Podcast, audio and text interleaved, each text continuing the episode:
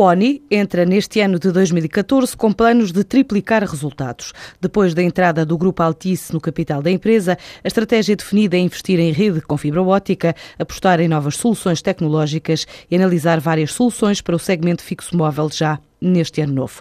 Três componentes de atuação no mercado nos planos da empresa, liderada por Alexandre Felipe da Fonseca. O que nós pretendemos, de facto, é um aumento muito significativo da nossa base de clientes e um aumento muito significativo da nossa receita e, consequentemente, da nossa margem para o ano de 2014. Esse o target, quando falamos aqui em triplicar os nossos, os nossos resultados, os nossos lucros, é efetivamente no ano fiscal de 2014 e que terminará no dia 31 de dezembro de 2014. Portanto, esse é o time frame. Esta operadora promete, assim, alargar o mercado mercado-alvo, incluir as pequenas e médias empresas no rol de clientes já existentes, quer no setor público, quer privado. Vamos alargar o nosso mercado-alvo.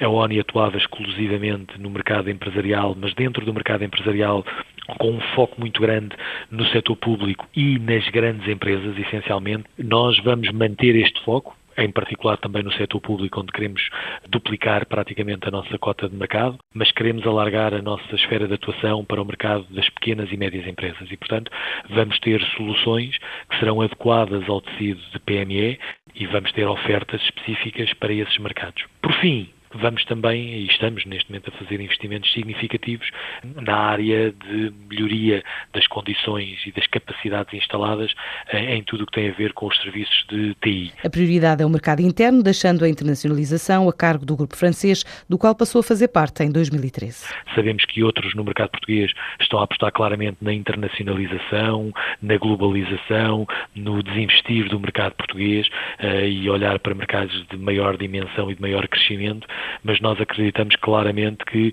no seio do Grupo Altice, que tem essa preocupação global, o papel da ONI é focar-se no mercado nacional e na proximidade uh, com os nossos clientes e aumentarmos uh, o nível de envolvimento com os nossos clientes. Queremos ser rápidos a apresentar soluções e propostas aos nossos clientes, queremos ser flexíveis na forma como apresentamos essas propostas de valor e queremos ser financeiramente muito mais competitivos do que qualquer outro concorrente no mercado. A ONI passou por um processo de reestruturação, fechou o último ano fiscal com 109 milhões de euros de receitas. Espera continuar a crescer em 2014. Luís Lopes renunciou ao cargo de vogal do Conselho de Administração da Zone Ótimos para ocupar um lugar de topo na Vodafone Internacional. O gestor português segue as pesadas de António Coimbra, chamado para liderar a operação da Vodafone em Espanha. Agora é a vez de Luís Lopes entrar na gestão de redes fixas da empresa, depois de ter transitado da equipa de gestão da antiga Zone, onde estava desde 2007, para ocupar a vice-presidência da Comissão Executiva da Zone Ótimos.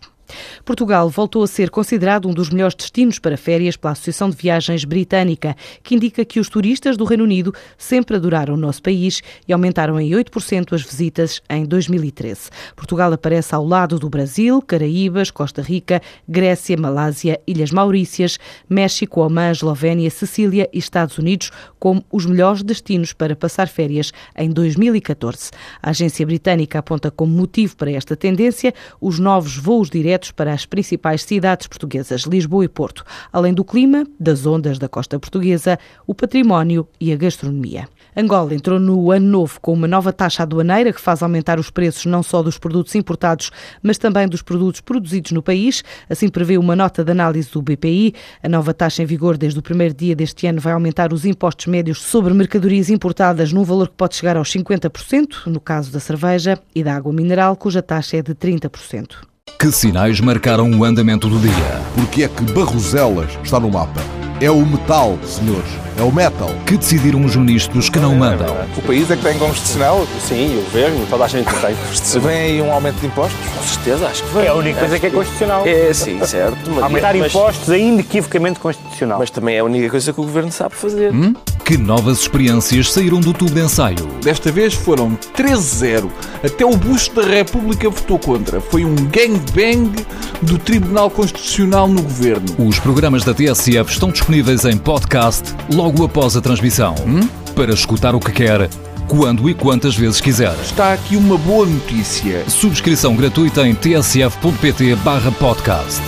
Tudo o que se passa, passa na TSF.